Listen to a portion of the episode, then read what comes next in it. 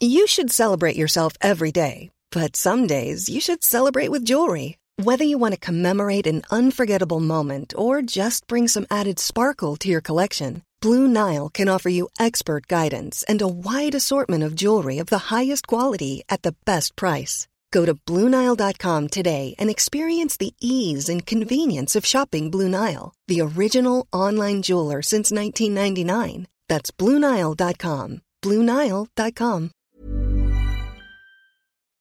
Chers auditeurs, bonjour. Bienvenue dans la saison 3 de Comme d'Archie, le podcast qui vous ouvre les portes du monde fascinant de l'architecture. Pour les nouveaux venus, permettez-moi de me présenter. Je suis Anne-Charlotte de Ponte, docteur en histoire de l'architecture, auteur publié, dirigeante d'une agence de communication et de développement basée à Paris en France et dédiée à l'architecture.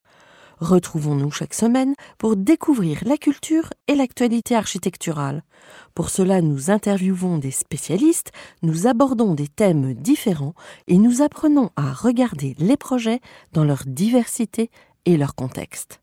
Pour vous offrir le meilleur, Julien Rebourg, ingénieur son, est aux commandes techniques du podcast. Merci d'être avec moi aujourd'hui et maintenant, place au talent. Bienvenue dans Comme d'Archie.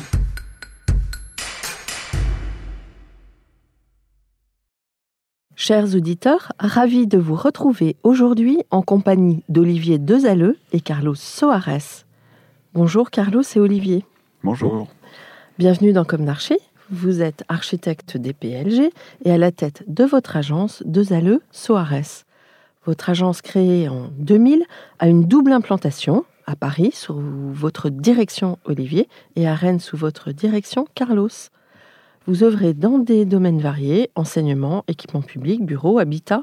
C'est le cas? Vous avez d'autres... euh, On a fait un peu de maison individuelle, mais au, au début, enfin de la maison Oui. individuelle, de la restructuration. euh, on a Ouais. fait quelques maisons, mais sans plus. ouais. Alors vous écrivez vous-même. Nous nous sommes toujours interrogés sur le sens et le rôle de l'architecture. Chaque projet est l'occasion de remettre en perspective cette interrogation. La fonction ne faisant pas tout, le programme étant rassurant, le site rattachant au paysage, à l'urbain, à l'histoire. Reste l'homme, son besoin de bien-être et de bien vivre ensemble. Alors je ne sais si vous êtes plus discret qu'humble ou plus humble que discret. Ce que je sais, c'est que vous appartenez à cette catégorie d'architectes profondément investis dans la discipline, pas communiquant dans l'âme, mais incarnés dans l'âme de vrais archis, à tel point d'ailleurs que l'entreprise, les maçons parisiens, vous confie la réalisation de leur siège à Massy. Nous allons y revenir. On commence par le début. Quel est votre parcours, votre jeunesse, où s'est ancrée votre envie d'architecture, vos études? On commence par Olivier ou par Carlos? Olivier. Alors, bah, euh, mon parcours est assez classique. Je suis issu d'une famille de province. Mes parents étaient kinésies et médecins. Enfance ordinaire, heureuse, pas spécialement envie d'être architecte quand j'étais enfant. Par contre, très inquiet de mon avenir euh, en seconde première et j'avais trois envies cuisinier, cinéaste ou architecte. J'ai vraiment beaucoup réfléchi, j'ai visité les écoles de cinéma, j'ai visité des écoles de cuisine, j'ai visité des agences d'architecture.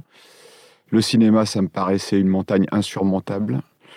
La cuisine, j'adorais, mais les horaires euh, faisaient que la vie allait être un sacrifice. Et je pensais que l'architecture était moins un sacerdoce, peut-être une erreur. Euh, voilà, j'ai choisi l'architecture et quand je suis arrivé en école d'archi, j'ai été enthousiasmé, enfin libéré de, ces, de, de- de la scolarité pesante et inintéressante. Et j'ai été captivé par mes études, à la fois les cours magistraux et le dessin. J'ai adoré mes études et puis voilà, c'est parti. Alors Carlos, Euh, moi, moi j'ai un parcours un petit peu atypique, parce que donc, je suis portugais d'origine, français euh, d'adoption. Euh, je suis arrivé en France en 74 et euh, j'ai un père qui était dans le bâtiment. Ça, voilà. voilà. On se refait pas. Donc voilà, se vous êtes tombé dedans. Euh, ma mère euh, faisait des ménages et puis par la suite, elle est rentrée en tant qu'agent de service à, à la mairie de Gif. J'habitais dans le, du, côté de Gif-sur-Yvette. Et je dessinais pas trop mal. Et vers la en sixième, cinquième, on a voulu, euh, enfin les, études m'ont rattrapé parce que j'étais pas très très bon élève, plutôt euh, grand bien leur a fait puisque un parcours un petit peu un petit peu atypique puisque j'ai fait un CAP, un brevet technicien de encadrement de chantier, puis après j'ai fait collaborateur d'architecte et je suis rentré à, la Villette. Donc quand même mhm. parcours un peu pas ligne droite mais un peu sinueux, mais bon, l'important étant d'arriver au but. Et euh, j'ai un peu comme Olivier, ouais, je pense que les études d'archi ont été un vrai, euh, une ouverture. Une vraie ouverture, ouais, parce qu'il y avait une sorte de euh, le côté scolaire, le devoir à faire, ainsi de suite. le cadrage, c'est toujours un peu difficile des fois. Même si dans notre métier, on est quand même relativement cadré. Hein, un programme, un budget à tenir, on en viendra plus tard. Donc c'est vrai que quand je suis rentré en école d'architecture, ça a été un vrai, une vraie libération. Et mhm. puis j'ai toujours travaillé aussi à côté. Mm. Je sais qu'en fin de troisième, j'ai euh, l'architecture, elle est venue euh, par le crayon, par le dessin, mais elle est venue aussi par un premier travail de, vacances dans une agence d'archi. Ah oui Mon père, mon père connaissait un architecte et moi ça m'intéressait, donc je suis rentré là et j'ai rencontré des gens absolument extraordinaires. Vous saviez quel âge? Euh, bah, J'avais à l'époque, on pouvait encore travailler avant 18 ans. J'étais en fin de troisième, ouais. C'était génial. Et alors, il était où? Situé où C'était aux Ulysses. Et puis j'ai rencontré un type qui a été bienveillant avec moi et que j'ai suivi. Puis j'ai toujours travaillé avec lui tout le temps. Et euh, quand je suis rentré en école d'archi, c'était bah voilà, c'était la continuité. Donc j'ai appris très tôt parce que c'était un plan, une coupe, une façade, euh, faire des tirages. à l'ammoniac À l'ammoniac, tout à fait, enfermé dans la salle. Oui, oui. un truc génial. J'ai connu ça. Et les premières maquettes, les premiers, voilà, c'est, ça m'a pas quitté. Bon. Alors, quand et comment avez-vous commencé euh, votre activité d'architecte? Parce qu'au départ, vous ne vous connaissiez pas, vous n'étiez pas dans les mêmes écoles. Mm. Mm.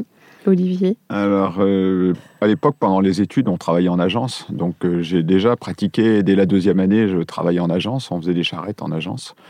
Et quand j'ai eu mon diplôme, j'ai commencé à bosser dans une agence pendant six mois chez Jean-Luc Chasset, qui était un ancien de chez Renzo Piano on dessinait encore à la main, mais l'objectif c'était que les dessins soient aussi beaux que s'ils avaient été euh, dessinés sur euh, à l'informatique. Il était extrêmement euh, rigoureux, précis. Il avait toute l'ambition de Renzo Piano dans, ses projets et toute la maîtrise aussi. Il connaissait très très bien son métier. Donc ça a été un premier enseignement dans la pratique professionnelle qui m'a beaucoup appris. C'est-à-dire que j'ai compris qu'on pouvait mêler créativité, inventivité et rigueur dans le, dans le travail.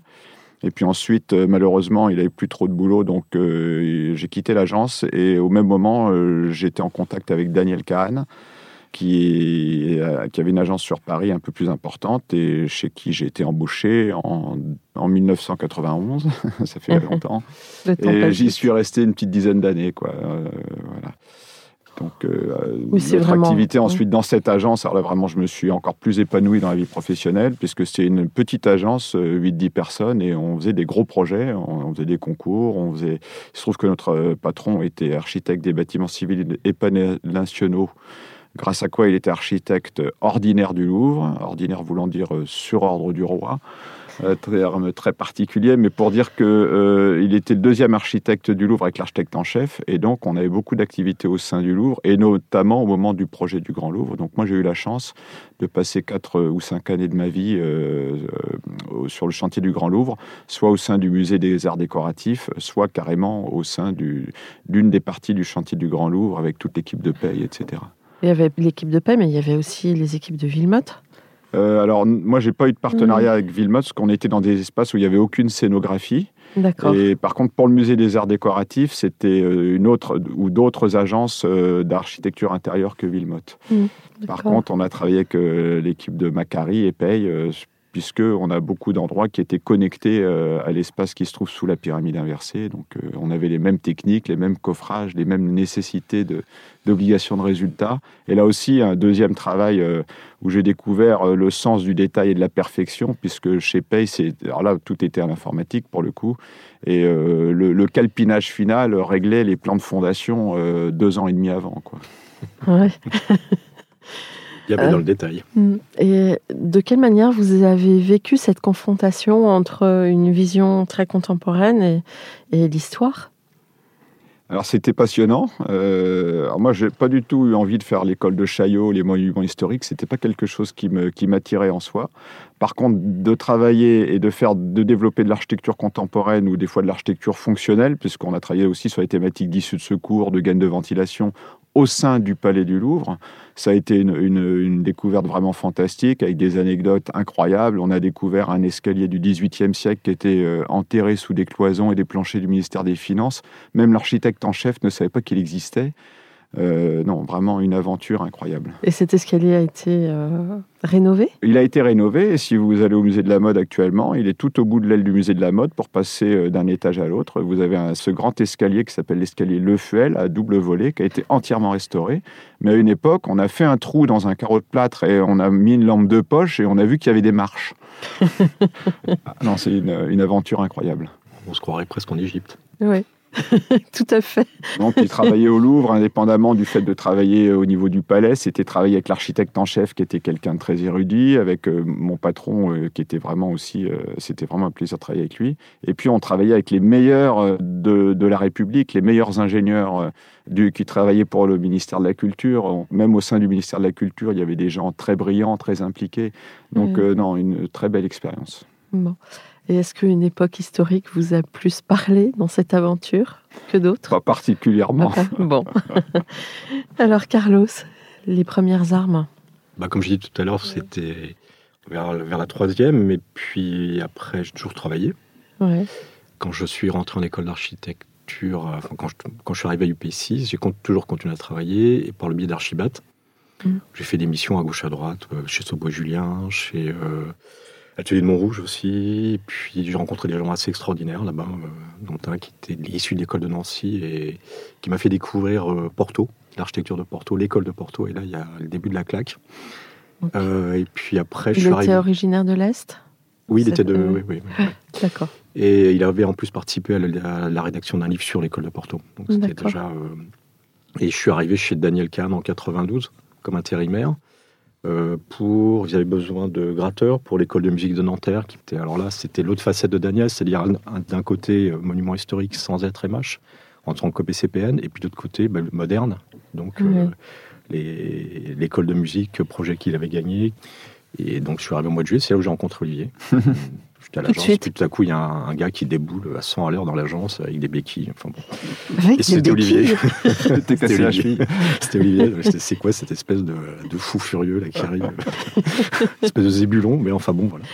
Et puis, euh, ça s'est bien passé avec Daniel, ça s'est bien passé aussi avec les autres, euh, parce qu'il y avait une, il y avait une espèce de, de bande un peu de, de, de, gens très investis à tout niveau, au niveau de l'architecture, et puis aussi socialement et politiquement.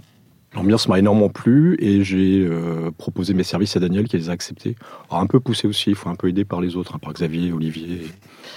Et puis euh, voilà, pendant quelques années, je suis resté chez Daniel. Et euh, alors moi, j'ai travaillé au Louvre aussi, mais Daniel m'a plutôt confié le fort de Saint-Cyr et l'un des derniers bâtiments de Pouillon à, restructurer. Mmh. J'ai travaillé aussi au musée, au musée Rodin, mmh. à Paris et à Meudon, sur la Villa des Brillants.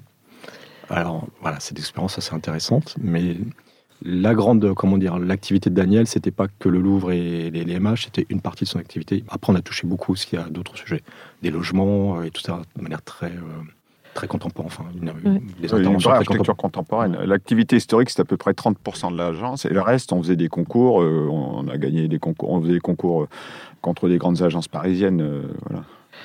D'accord. Alors, Olivier, vous êtes resté 10 ans. Carlos, vous êtes resté? 8. Et donc, vous décidez de sauter le pas. Qu'est-ce qui vous a décidé? Il y a plusieurs raisons. D'abord, euh, Carlos avait été licencié quelques temps plus tôt, s'était mis en libéral. Il y a eu des problèmes à l'agence de, licenciement économique. Et donc, euh, il y a eu deux, trois collaborateurs qui avaient été obligés de, partir. Et euh, moi-même, sentant que l'activité à l'agence avait tendance à baisser, puis Daniel Kahn arrivant vers l'âge de la retraite et voyant que cette agence n'allait pas, il n'y avait pas de possibilité de, s'intégrer, de reprendre euh, l'agence. Et j'avais l'âge aussi qui me paraissait opportun pour tenter notre, notre aventure eh bien, on, s'est rapproché avec Carlos. Et moi, j'avais pas envie de monter une agence tout seul. Et donc, euh, j'ai proposé à Carlos mon projet. J'ai fait part de mon projet de, monter une agence. Et je voulais savoir s'il était partant pour, pour être euh, avec moi en lui expliquant que Je cherchais un, un associé que je voulais absolument pas m'amasser tout seul et qu'ils sont pas si nombreux euh, les personnes euh, sur qui on peut on, peut compter, sur qui on peut s'appuyer. euh, voire, euh, je- en gros, je crois qu'avec lui, mais il n'était pas au courant à le l'époque. niveau est haut. Oui, on dit que c'est très dur de trouver la bonne personne. La difficulté, c'est qu'on était très amis et j'avais peur de ça. Oui. De, gâcher de une mon- amitié, Un de mes peut-être. meilleurs amis à mon associé, c'est ça qui me qui m'inquiétait. D'un autre côté, euh, je savais que ça roulerait du, sur plein de sujets. Bon, donc vous l'avez fait et vous avez euh, donc créé cette structure en 2000, c'est ça? Ouais, On avait commencé un petit peu avant. Ouais. Moi, je travaillais en sous, enfin, je faisais de la sous-traitance pour d'autres confrères. Encore une fois, on a rencontré d'autres gens qui sont aujourd'hui euh, des amis et qui participent des fois au projet avec nous. Oui, c'est la logique des réseaux. Exactement. Mmh. Mais ça va au-delà du réseau, euh, simple réseau euh, business. Et c'est aussi un vrai. euh, parce qu'il y a des gens avec qui on a, on a gardé des relations amicales très fortes, hein, des Ouais. liens. donc, et puis en 2000, on a eu une première opération qui était une tribune de stade Ouais. et un petit musée qui, qui arrivait presque derrière. Et donc là, on a senti qu'il fallait qu'il y ait un cadre juridique fort. Donc on l'a, on l'a monté. Et puis voilà, c'est parti. Ça fait 20 plus 1 maintenant. Et alors, le temps est passé euh, comme ça, sans, sans vous vous en... Je vais utiliser une expression euh, un peu comme la mariée euh, dans la baie du Mont-Saint-Michel qui monte à la vitesse d'un cheval au galop. Ouais. C'est 20 ans de. Enfin, ça va très vite. On ne se rend pas Ouais. compte de. À un Mm. moment donné, on s'arrête. On, ça y est, on est là. quoi. Oui, puis en plus, le temps du projet est long. Oui. Ça peut être 5 ans et en fait, ça fait 4 fois 5 ans et c'est pas si énorme que ça. on a fait plus que quatre projets. Et oui, j'imagine, j'imagine. Mais on va, on va y revenir. Alors, j'ai une question récurrente dans Comme d'Archer. Est-ce qu'aujourd'hui, vous avez le sentiment d'avoir accompli ce que vous imaginiez à la sortie de l'école? Alors, est-ce que vous êtes d'accord déjà? Enfin, j'en sais rien. Allez-y, Euh, Carlos. Oui et non. C'est-à-dire qu'en sortant de l'école, est-ce que j'avais des ambitions euh, Je voulais dessiner des projets, Ouais. mais je ne savais pas de quelle manière. euh, Ouais. Je trouvais que l'architecture était quelque chose de- d'extrêmement puissant parce que c'est une forme d'art dans laquelle on peut rentrer, qu'on peut visiter, avoir une émotion sensorielle très forte. C'est vrai que la peinture, c'est vrai que la musique, mais euh, là on peut toucher les choses enfin, un peu matériel, de manière très, très concrète, matériellement parlant. Moi je crois que c'est tous les jours qu'on essaie de se concrétiser et on, et on avance. Chaque projet euh, amène, euh, répond à des interrogations auxquelles on n'a pas pu répondre avant. Il prépare le prochain. Ouais. Donc c'est une espèce de parcours continuel qui s'enrichit tous les jours. Enfin, je...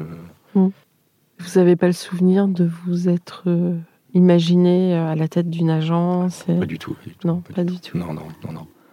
Ce qu'il y a de sûr, c'est que chez Daniel, on avait une telle liberté que je ne me voyais pas rentrer dans une agence après dix ans de, de chez lui, parce que je- j'aurais peur de ne pas trouver ma place. C'est aussi, Ouais. c'est aussi ça qui a fait que j'ai eu envie de monter une agence. Ouais, Par contre, ce qui aujourd'hui fait sens, oui. c'est que l'idée de retourner salarié, c'est jamais, c'est jamais posé. C'est jamais posé. Donc ça, quelque Ouais. part, il y a une évidence.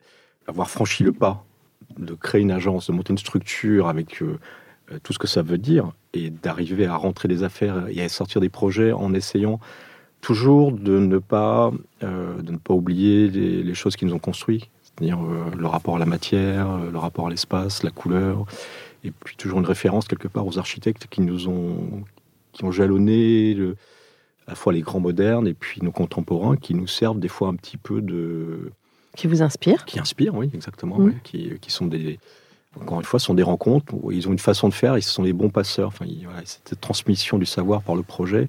Et euh, voilà, donc moi, je, enfin, je- Et puis c'est vous qui décidez? Alors ça, oui, c'est, monsieur l'architecte quand on arrive. Alors, la première fois, euh, puis la deuxième, bon, après, on s'y habitue. Mais il n'y a rien de, comment dire, il n'y a pas d'ego là-dedans, c'est juste, euh, C'est peut-être bien aussi d'avoir de l'ego. bon, un minimum, allez. Voilà. Hein ah, faut- il faut l'avouer. Surtout quand on est architecte. Euh, Un peu quand même. Puisque vous prenez possession de l'espace.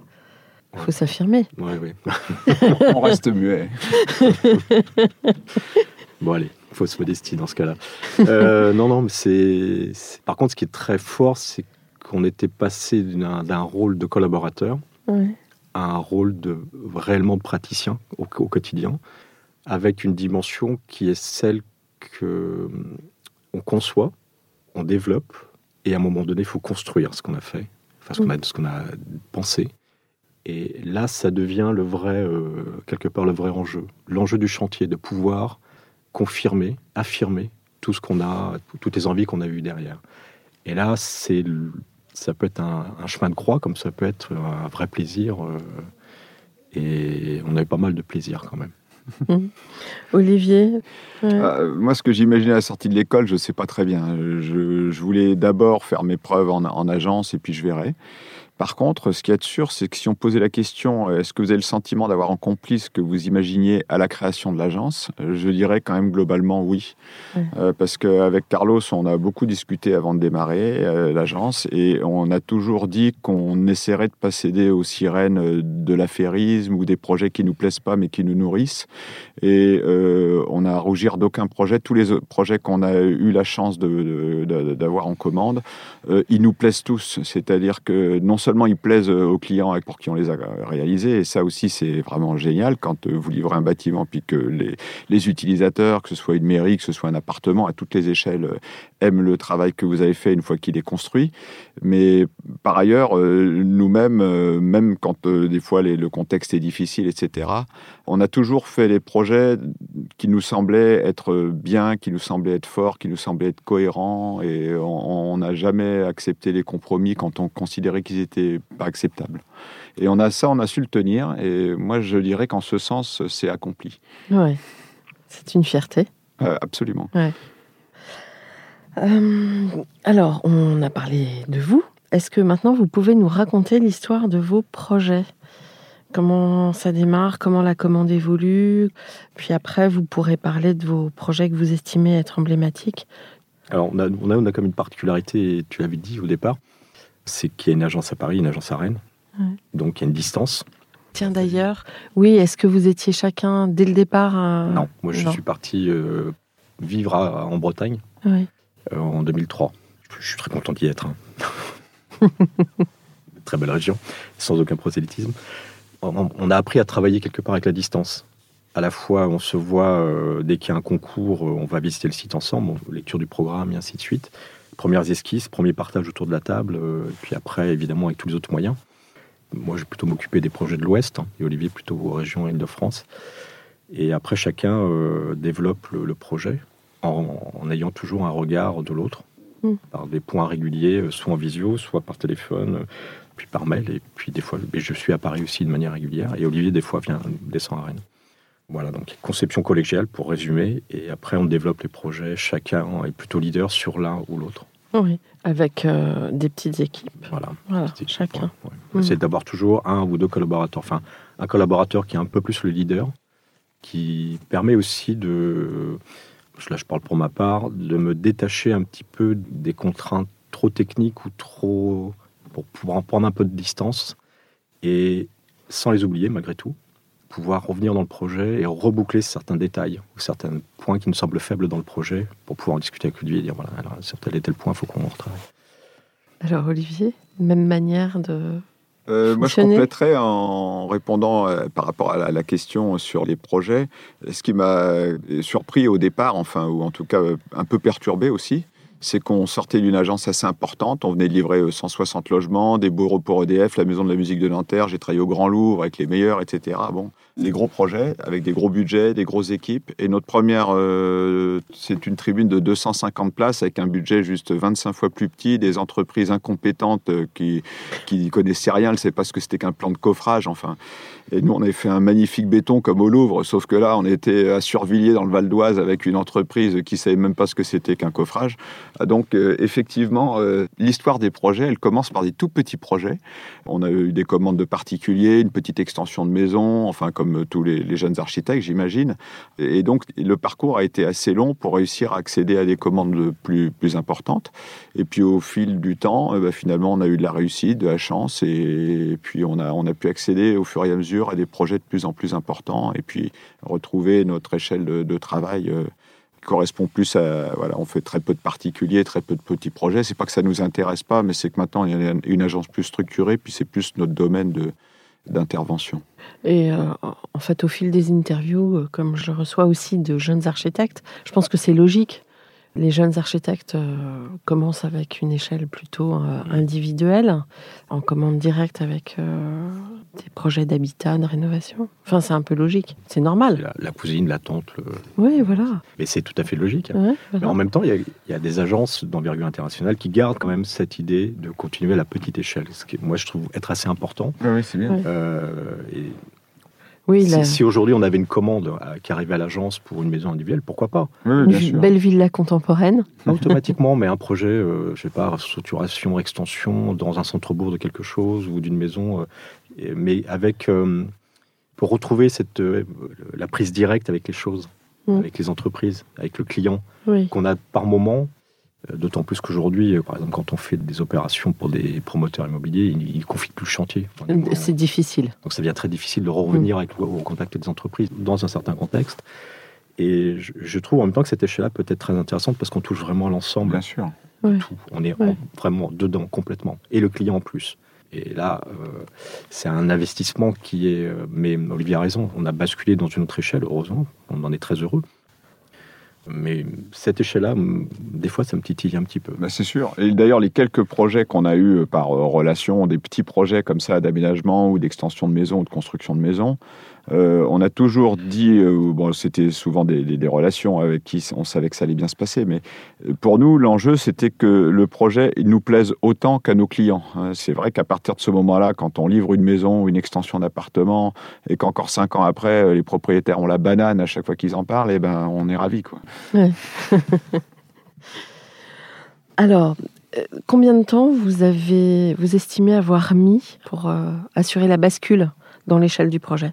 Ça s'est fait petit à petit, progressivement. Euh, une tribune, un musée, un, un premier projet de réhabilitation de logement, c'était 35. Le deuxième, c'était 60. Et puis après, on a, eu, euh, on a gagné un concours pour une bibliothèque universitaire à Rennes. On a eu un petit projet de logement à Rennes qui, en fait, était un super projet de logement euh, dans une ZAC faite par Philippe Madec, avec une restructuration de bâtiment industriel. Et finalement, on est arrivé assez vite à avoir des projets à, une échelle assez importante. Mhm. Alors, vous venez de livrer euh, le siège social des maçons parisiens, Mhm. ce qui n'est pas rien, parce que, euh, comment dirais-je, réaliser le siège d'une entreprise générale de BTP, c'est euh, en plus très ancré en Ile-de-France, c'est quand même un geste fort. Et d'ailleurs, c'est un très beau projet. Donc, c'est pour moi vraiment l'emblématique qui marque votre actualité aujourd'hui, mais avant, vous avez envie de parler de quel projet? J'ai envie de dire que presque tous, on les, on les porte dans le cœur, et même s'il y en a qui sont plus douloureux que d'autres. Mais on a eu des expériences vraiment formidables, euh, des projets parfois modestes. Même le, le pro- la, la première euh, œuvre, la, la tribune de stade, on s'est vraiment appliqué. Ensuite, le petit musée de la, la cartoucherie. Euh, Je veux dire, euh, il y a beaucoup de projets. euh, à Sèvres, on a gagné un- une consultation pour restructurer une, une ancienne clinique en logement et archives municipales. On s'est vraiment appliqué. Pour nous, c'était un super projet. Ensuite, on a été retenu un concours pour 60 logements pour Immobilière 3F à Cergy. C'était des logements à bâtiments basse consommation. BBC, c'était les premiers à l'époque. On a travaillé avec Franck Bout Ingénierie, qui était le leader, etc. Donc, euh, tout ça, euh, on a vraiment travaillé sur les thématiques qui nous étaient chères. Euh, les logements un peu à la Dubuisson, très tramés, très années 70, mais avec des grands balcons plein sud. C'était tellement un peu rigoureux d'ailleurs qu'on a mis longtemps à discuter avec la mairie pour trouver une façade de chambre, une façade arrière. Le maire, il aurait voulu des balcons au nord, lui, ça ne le gênait pas. Mais par contre, nous, on mettait des chambres parce qu'on voulait des logements traversants. par contre, au sud, les, les balcons, ils font filant, ils font 2,20 mètres de large, il y a des brise-soleil, ils sont en bois, c'est juste magnifique. Et ça a été livré quand? Euh, avant 2010, je dirais, 2008, 2010, par là. Ouais, ouais, donc, euh, parce que maintenant, on- ça devient davantage le réflexe.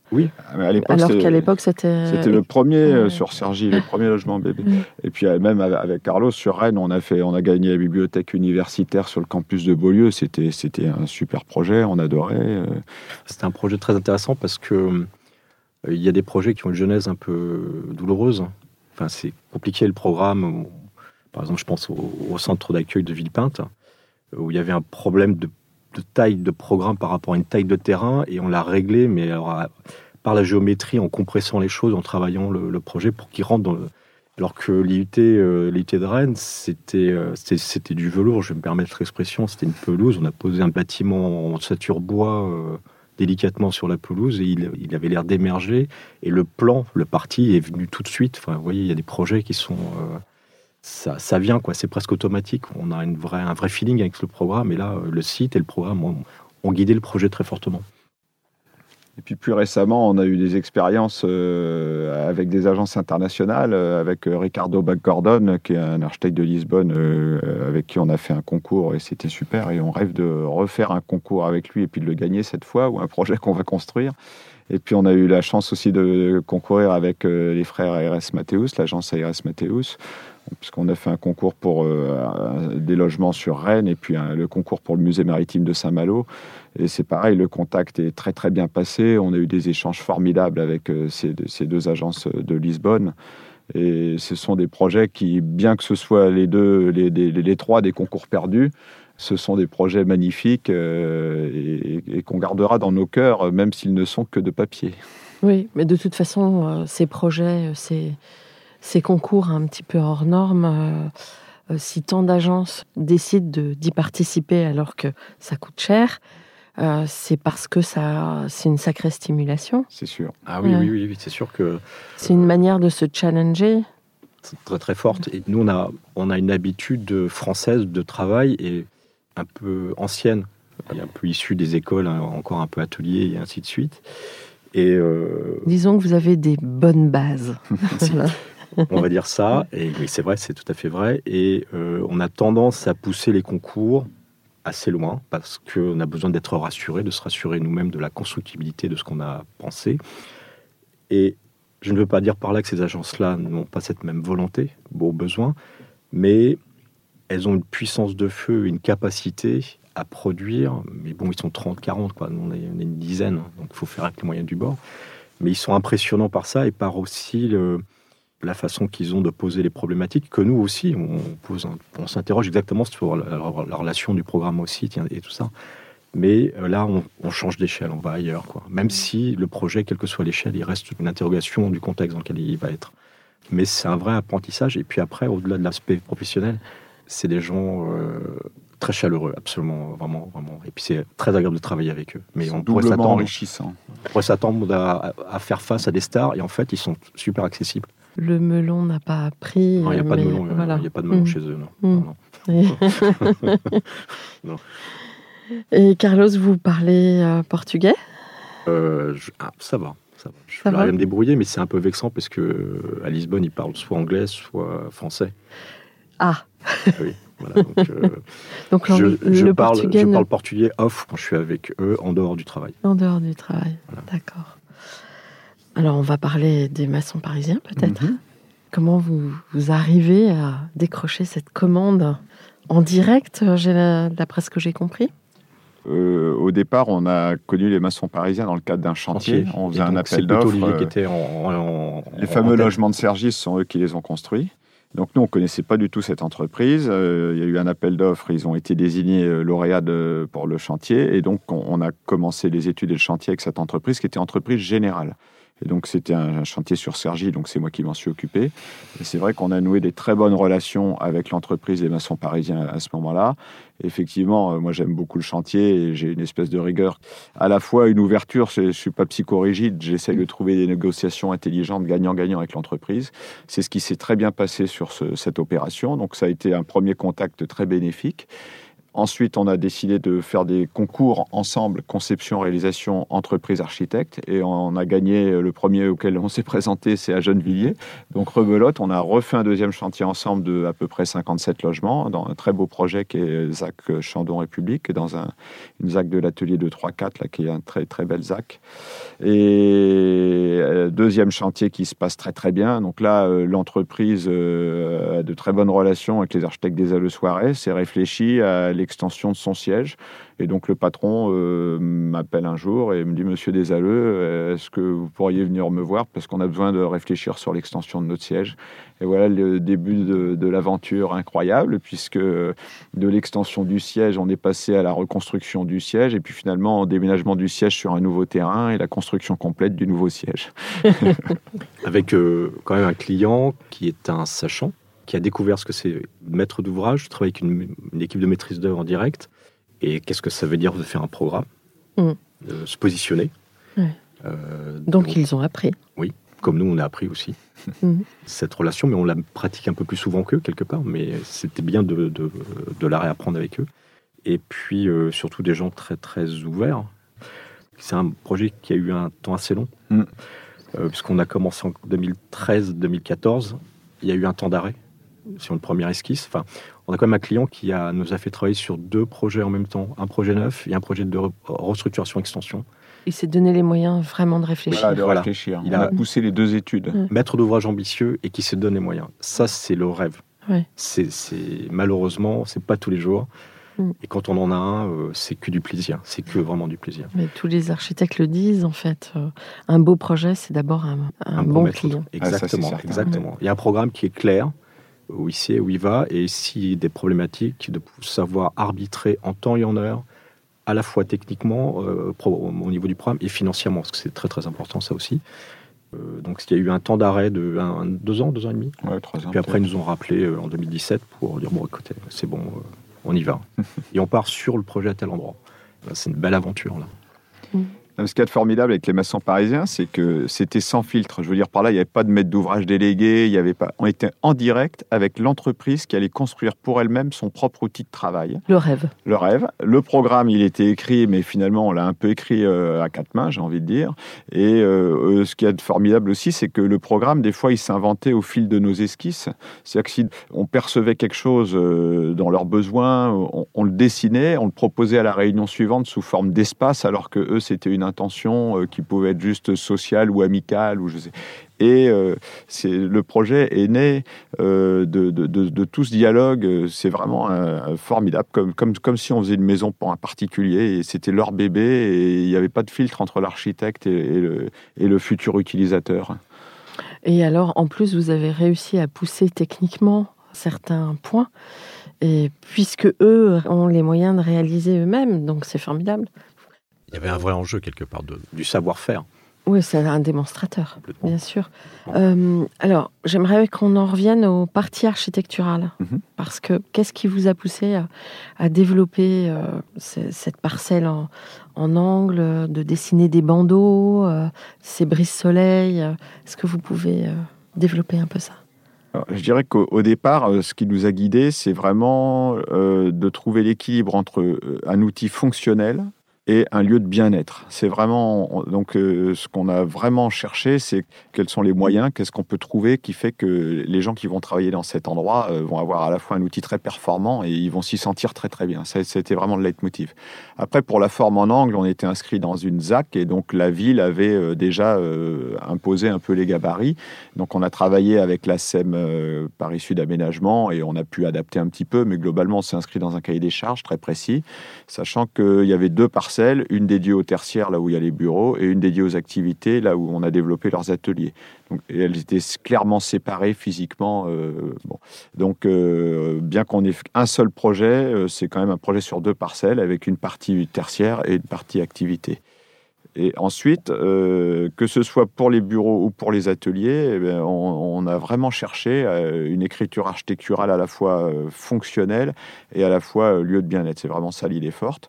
Et donc, chez eux, dans leur petit bureau qu'ils avaient actuellement, à l'étroit, ce qu'on a trouvé formidable, c'est que c'était un tout petit immeuble, mais que tous les bureaux étaient portes ouvertes sur une espèce de palier central et que finalement, ils se parlaient tous tout le temps et qu'ils étaient tous à la cafétéria au sous-sol qui remontait par cet escalier ouvert que si minime soit-il et si années 60 fut-il, ce bâtiment, il avait cette qualité que les gens étaient proches quand ils travaillaient les uns avec les autres. Et c'est un peu ce qu'on a voulu reproduire à une échelle beaucoup plus grande. En dilatant un peu cette... En dilatant l'espace euh, énormément. L'atrium, la rue, euh, Il y a une sorte un peu d'urbanité dans, dans l'immeuble. Tout à fait. C'est-à-dire que vous avez, Complètement. euh, Mm. il, y a des, il y a des rues, des places, des, des places hautes, des places basses, des salles de réunion qui viennent scander, il y a du végétal. Et puis, euh, il y a un élément important qui est venu se greffer aussi dans le programme euh, au fil, c'était l'équipe, enfin, les équipes des maçons parisiens sont relativement jeunes. Donc aussi un besoin d'une pièce en plus dans le programme qui était euh, une crèche parentale qui est venue s'ajouter comme un petit objet au milieu du jardin. Et cet élément-là rajoute encore quelque chose. Il vient requalifier encore plus et il, il- définit encore plus le jardin et l'espace euh, de la collectivité en quelque part. Ça crée une sorte d'intimité. Ouais, ouais. Ouais. Et même le bâtiment atelier euh, vestiaire pour l'école euh, bleue, euh, il a reçu le même soin, la même, les mêmes intentions. Euh, moi, il y a un espace que j'adore, Olivier, il n'arrête pas de, de se moquer de moi, mais il y a la terrasse, qui, enfin, il y a un endroit qui Oui. que moi je trouve très très beau, qui est vraiment superbe, et que le photographe a su parfaitement retraduire, et qui montre bien le- toutes les intentions quelque part. C'est pas parce que c'est un espace ou un lieu un petit peu à part, Technique pour les aussi ouvriers. important. Il est aussi important que les On rues intérieures. On a mis autant de soins dans le dessin des vestiaires sanitaires pour les ouvriers et des deux réfectoires euh, effectivement destinés aux ouvriers. Euh, et là, cette fameuse terrasse magnifique qui fait rêver tout le monde, c'est la terrasse des réfectoires des ouvriers, euh, pour dire qu'on a mis le même soin dans, la- dans- dans le traitement pour les ouvriers que pour l'école blanc. oui. Et après, il y a euh, les là-dessus, on a eu un maître d'ouvrage formidable. À chaque fois, il nous a suivis. Euh, Il a, euh, que ce soit pour la, parce qu'on a été très dispendieux en surface de circulation. On a créé des vides avec des atriums. On a créé une toiture euh, surélevée euh, avec la, la lumière qui pénètre partout. Tout ça sont des expositions qui sont à la fois coûteuses, dispendieuses en espace, mais très qualitatives. Et le maître d'ouvrage, il a su entendre toutes nos propositions et, et comprendre que ça peut être son intérêt euh, d'injecter de l'argent. Et c'est là où ça a été formidable, et y compris donc que, que ce soit sur les, espaces intérieurs dé- dédiés au col blanc, ceux dédiés au col bleu, et au- aussi pour la plateforme de travail. On a travaillé avec un paysagiste pour créer un vrai jardin intérieur euh, vraiment très qualitatif, et aussi pour le traitement des espaces en périmétrie du, du dépôt et Qui des est le ateliers. Paysagiste? C'est Praxis, euh, ça. Thomas Boucher et Benoît. Avec qui on a de fait déjà l'agence plusieurs Praxis, concours. Avec qui on s'est très bien entendu, qui ont fait un très beau projet. Et puis il y a effectivement ce petit bâtiment de la crèche qui vient au milieu du jardin, qui requalifie encore tout ça. Voilà, oui, donc euh, c'est une belle histoire, une belle aventure humaine, et on a toujours eu des relations excellentes avec le maître d'ouvrage, même quand il y a eu des problèmes financiers, car dans tout projet, à un moment, Ouais. il faut Il y a raboter. toujours du Eh bien, on a raboté en bonne intelligence et en fait, on a su trouver et aller à l'essentiel et on n'a rien perdu de la qualité du projet. Mhm. Et nous, on aime ce qui fait sens et on avait un maître d'ouvrage qui entendait et qui comprenait et qui même parfois était moteur. La crèche, c'est arrivé de la- du maître d'ouvrage. Euh, la, salle, la petite salle de détente à côté de la cafétéria, c'est arrivé du maître d'ouvrage. Euh, La salle de gym euh, aussi, qui n'était pas au programme au départ, de mémoire. ouais, ouais, il est venu, non. euh, il est venu au au fur et à mesure, lui-même a enrichi son projet pour qu'il soit de, de- de mieux en mieux. Quoi. En tout cas, bravo. On pourrait en parler euh, longtemps. Et euh, donc, ça prouve que c'est bien. Est-ce que euh, on a déjà parlé de votre équipe? Est-ce que vous, vous- vous vouliez apporter des précisions sur la composition, sur euh, Euh, les BET Moi, j'ai pas grand-chose à dire parce que je, je pourrais dire ce que à l'agence notre stratégie, c'est euh, on a on, on a à la fois des, des anciens qui sont très expérimentés et quand on embauche des, des jeunes architectes, on essaye de les former et de les garder le plus longtemps possible. Donc notre stratégie, c'est de mettre en place le plus vite possible le CDI pour avoir une équipe euh, qui est vraiment euh, investie dans l'agence, stable. euh, Et Mhm. puis, on essaye d'avoir le maximum de chantiers sur nos opérations pour justement que les jeunes aillent sur les chantiers pour avoir cette maîtrise technique en complément de la maîtrise de conception. ouais. Puis aussi pour maîtriser votre bébé entre guillemets du début jusqu'à la fin. C'est pas mal de. Oui, Ouais. oui, enfin, c'est quelque chose que le visa architectural, enfin les visas de conformité au permis, euh, permet absolument pas quand on travaille avec des promoteurs. Ouais, Par contre, ah quand oui. on fait des équipements publics, euh, on y est. Euh, mais Olivier a tout à fait raison et, c'est très intéressant quand on a des nouveaux qui arrivent à l'agence, c'est de les prendre par la main, de les emmener sur le chantier pour leur montrer ce que ce que ce que c'est un détail d'exécution sur une- juste un relevé d'étanchéité par exemple. Mm. Tout à coup, ça raconte des choses. On, on peut pas dessiner n'importe quoi, n'importe comment. Il y a toujours une, un trait euh, dans l'espace vectoriel du logiciel. Il a une logique quelque part. Et Il Mm. a un coût. Il est techniquement, euh, donc ça c'est hyper important. Et on a beaucoup de jeunes qui arrivent euh, à l'agence. Des, des fois, on a l'impression que ils ont appris euh, le modelage, tout ça, enfin le, le travail sur l'espace, la lumière. Mais hum, il y a pas mal de boulot encore à faire. Enfin, ouais, C'est normal aussi, d'un autre Ah, côté, c'est une formation longue. C'est Mm. Un chirurgien, il sort pas de médecine en trois ans, il opère. Donc, euh, je pense qu'un architecte, il lui faut un temps d'études et un temps d'agence. un temps Ouais. En tout cas, aujourd'hui, moi, à 53 ans, je me sens plus architecte qu'il y a 25, Ouais. qu'il y a 20 ans. Ouais. Mm.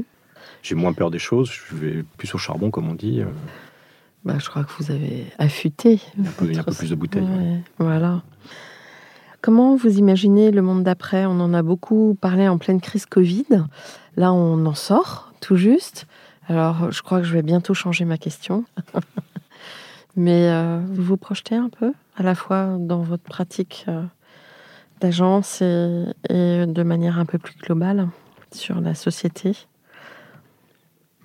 Je suis un peu perturbé par cette question parce qu'on demande toujours aux architectes de réfléchir euh, à l'avenir. euh, Dessinez-nous le Paris de demain, le Paris euh, réinventé, Paris, etc.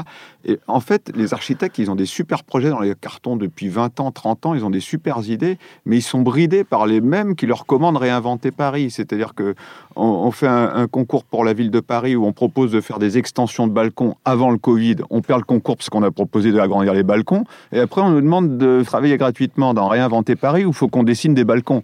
Moi, je sais pas, ça meurt de moi. Donc moi, j'ai l'impression que le monde d'après, ça serait bien de faire comme nous, on a envie de faire euh, aujourd'hui. Super. Ça me met en colère. Ah ouais, j'adore. Euh, C'est bien. C'est bien. oui, c'est c'est pas juste Ouais. des effets d'annonce, mais d'y aller franco. Enfin, Ouais. il y a- il y a plein de, les architectes ont plein de bonnes idées, mais il n'y a pas que. Ouais. Nous, on n'est pas pour l'appartement de 55 mètres carrés. Ça fait des années euh, quand on était déjà chez Daniel Kahn, on faisait des appartements plus grands que ce qui était demandé. Euh, On sait qu'un trois pièces, il faut qu'il soit grand. Euh, On parlait du projet de Sergi. À Sergi, les appartements, ils sont grands. Il y a des cuisines séparées qui s'ouvrent sur le séjour, qui s'ouvrent sur le jardin, sur la terrasse. Ça, c'est des beaux appartements. Et ils sont pas à 55 mètres carrés avec la cuisine américaine. Non, la cuisine, c'est une cuisine. 100 jours, 100 jours principal. Donc, euh, Non, donc, Mhm. euh, le monde d'après, il existe déjà. Regardez l'architecture de, de tout ce qu'ont construit les, les grands du XXe siècle. Ils ont fait des architectures extrêmement généreuses. Il y a des erreurs, faut les corriger, faut les adapter. J'avais visité à Cergy un projet de Vasconi où il avait fait un immeuble desservi par coursive où chaque appartement avait une grande terrasse.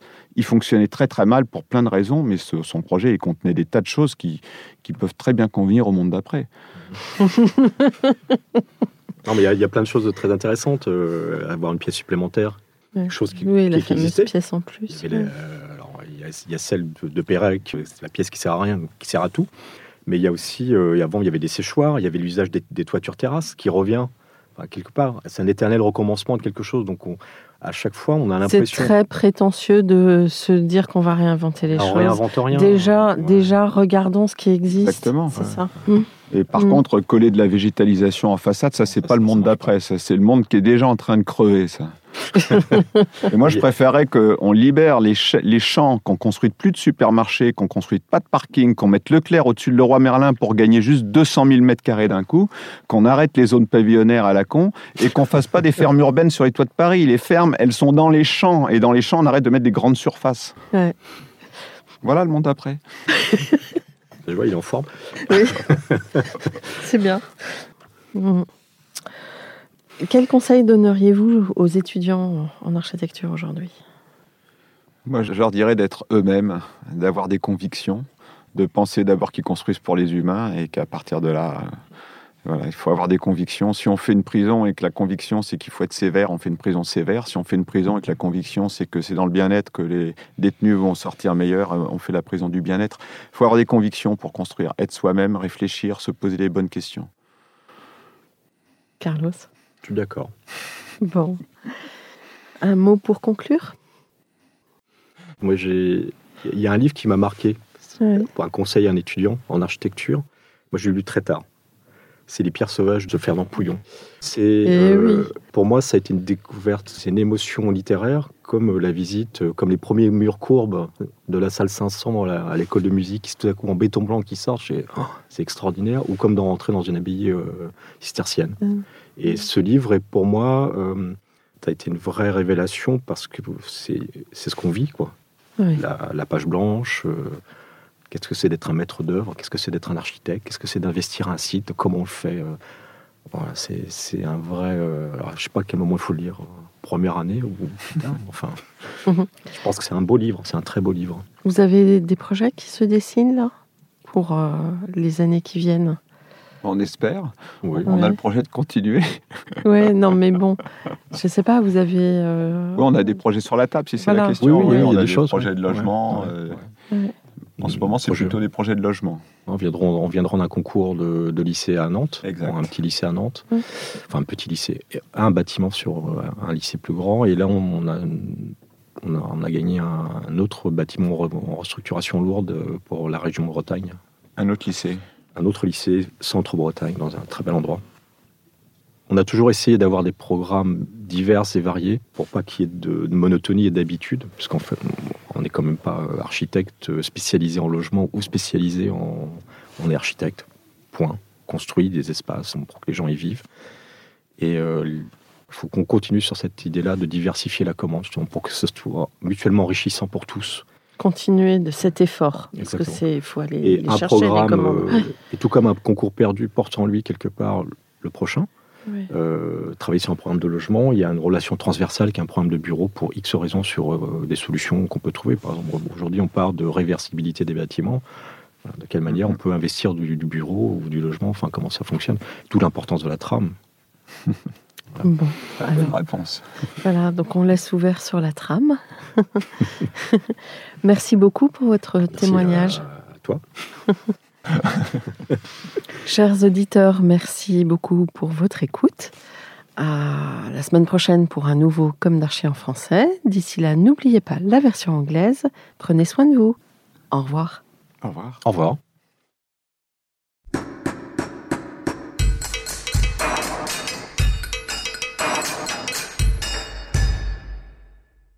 Chers auditeurs, merci pour votre écoute. N'oubliez pas de retrouver nos sujets en avant-première sur Instagram à l'adresse at podcast, C-O-M-D-A-R-C-H-I podcast. Si vous aimez ce podcast, favorisez sa diffusion en lui donnant 5 étoiles sur Apple Podcast ou sur votre plateforme de podcast favorite, plus un petit commentaire. Et surtout, abonnez-vous pour écouter tous nos épisodes gratuitement. À bientôt et d'ici là, Prenez soin de vous.